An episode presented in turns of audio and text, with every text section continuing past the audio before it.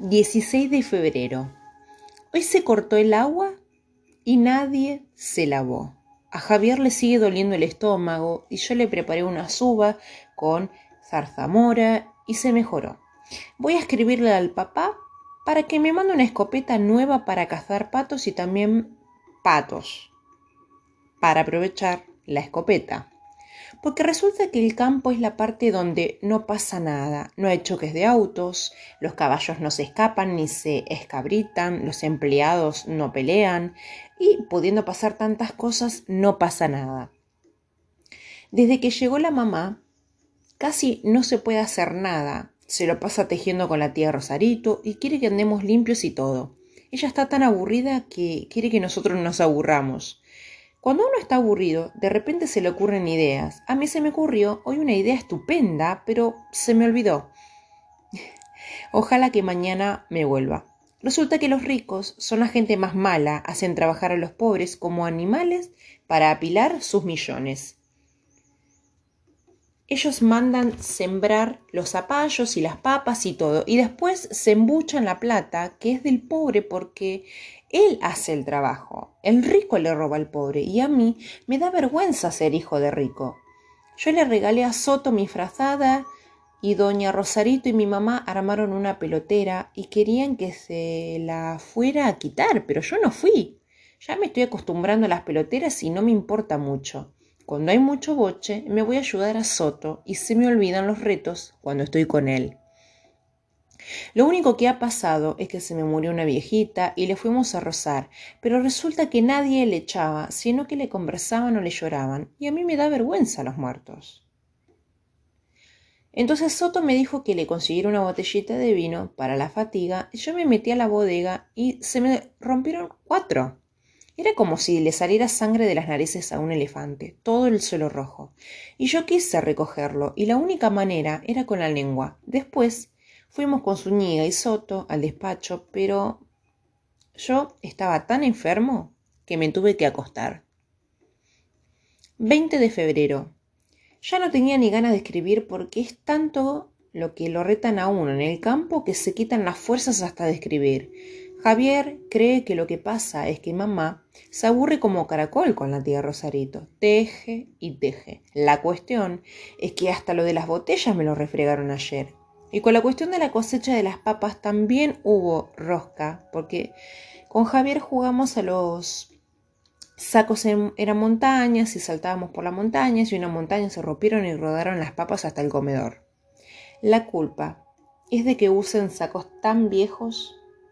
Ayer estábamos tan aburridos que hicimos una fogata inmensa y se llenó la casa de humo. Y se quemó la zarzamora. Y el fuego no se quería apagar, porque le dio por soplar viento. Javier y yo corríamos con el balde de agua, pero se desparramaba todo y ni pensaban apagarse hasta que llegaron Zúñiga y Soto con palas y otras cosas. Lo malo fue que alcanzó a ver al fuego mamá y a la tía Rosarito le dio un ataque y mi mamá nos mandó a la cama a los dos. Mamá llamó al papá por teléfono y nos acusó y nos vamos a ir a Santiago sin haber gozado del campo. 22 de febrero. Resulta que no nos fuimos porque el papá anda buscando casa para cambiarnos y no ha encontrado, así que la mamá se fue hoy para ayudarlo. Nos tuvimos que quedar ahí, pero por suerte la tía Rosarito está con catarro en cama y entonces es menos aburrido. Salimos a caballo con Zúñiga y comimos dos sandías y después choclos en casa de él. Y también trillamos un poco y el tractor lo manejamos los dos con Javier. Pero lo malo fue que Javier se cayó del caballo y creíamos que estaba muerto, pero no era más que aturdido, que es como durmiendo, y después tenía unos chichones y nada más. 1 de marzo.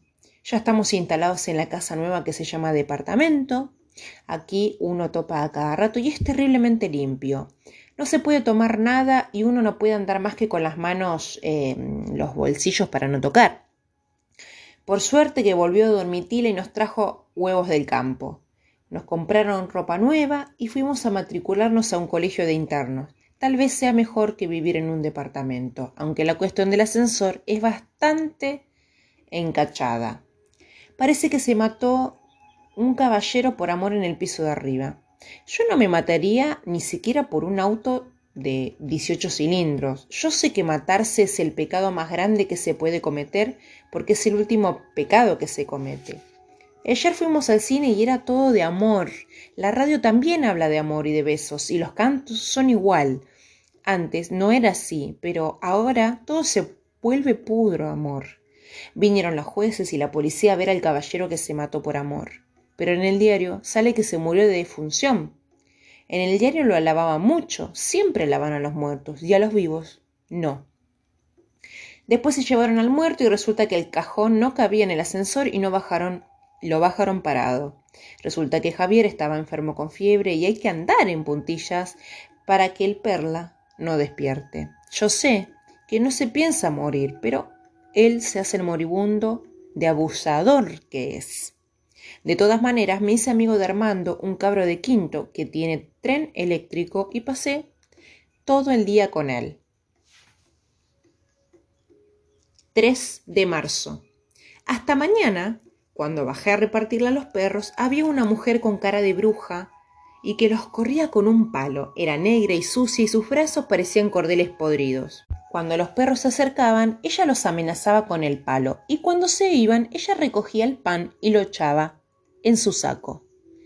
A mí me dio tanta rabia que le dije, ¿por qué le roba el pan a los perros? ¿Con qué derecho? Con el derecho del hambre, me contestó, y tenía una cara de furia. Entonces yo subí en el ascensor y le traje todo el pan y el queso que encontré, y también un vuelto que había en la cocina. Yo sé que tengo buen corazón, pero no me gusta pensar en que soy bueno, porque me da por ser mejor y se me quitan las ganas de hacer lo que tengo gana y me da por regalar mis cosas, etc. La mamá echó de menos el vuelto y le echó la culpa a Dormitila y se armó la pelea. Yo les dije que era yo el que lo había tomado, pero ellas ni me oyeron porque estaban furiosas. Ahora quiere irse la dormitila y resulta que es la única que me quiere y me da cosas y me consuela cuando estoy triste. 15 de marzo. Ya estoy de interno. Nos trajeron el papá esta mañana y había un enredo de gente y tanto eco de voces que uno se mareaba. En este colegio no hay nadie conocido y uno se siente pésimo. El padre Carlos dice a todo que sí mientras le hablaban y está pensando en otra cosa. Los chiquillos se creen muy sabios porque uno es nuevo y se secretean y se ríen, pero Javier le pegó a dos y ahora no se ríen tanto. La comida es rica y el dormitorio bien grande. Yo no sé qué voy a hacer para encontrar mi cama. A ratos pienso que era más feliz antes, pero cuando pienso en de todas maneras voy a crecer y ser grande y salir del colegio, me consuelo. Tengo un amigo que se llama Roberto Ugarte y tiene dos dientes quebrados en un choque de autos. Él también es nuevo y tiene un papá terriblemente millonario y lo pasa estupendo en su casa y le dan 50 pesos todos los días. Su casa tiene cuatro teléfonos y cuatro máquinas de escribir y tres autos. Javier también se hizo amigo de él porque andaba todo el tiempo conmigo ahora. 16 de marzo. Resulta que Ugarte no piensa en haber chocado en auto sino que está mudado los dientes. Peleé con él, porque es un farsante que me dijo que tenía dos papas y dieciocho hermanos. Entonces me hice amigo con Fidel Río, que es muy flaco y todos se ríen de él. Él tampoco tiene ningún amigo y ahora, porque soy su amigo, se ríen de los dos. Hoy me dolió el estómago y se me saltaron las lágrimas de pensar que no puedo contárselo a mi mamá. Entonces hice promesa de no hablar para que se me quitara y se me quitó. Resulta que tuve que hablar porque se me olvidó lo de la promesa y me volvió a doler. Entonces hice la promesa de no mirar nunca para atrás y se me pasó de nuevo. Fidel Ríos anda todo el tiempo detrás de mí y ya me está cargando un poco. De todos modos, le estoy enseñando a pelear y a ser hombre. Y le explico que cuando a uno le dicen una cosa que da como calor a la cabeza, hay que pegar un puñete. Javier ya tiene un amigo y ni se acerca a mí. Nos preguntaron la lección y por suerte le contesté bien. Uno se siente muy gallito.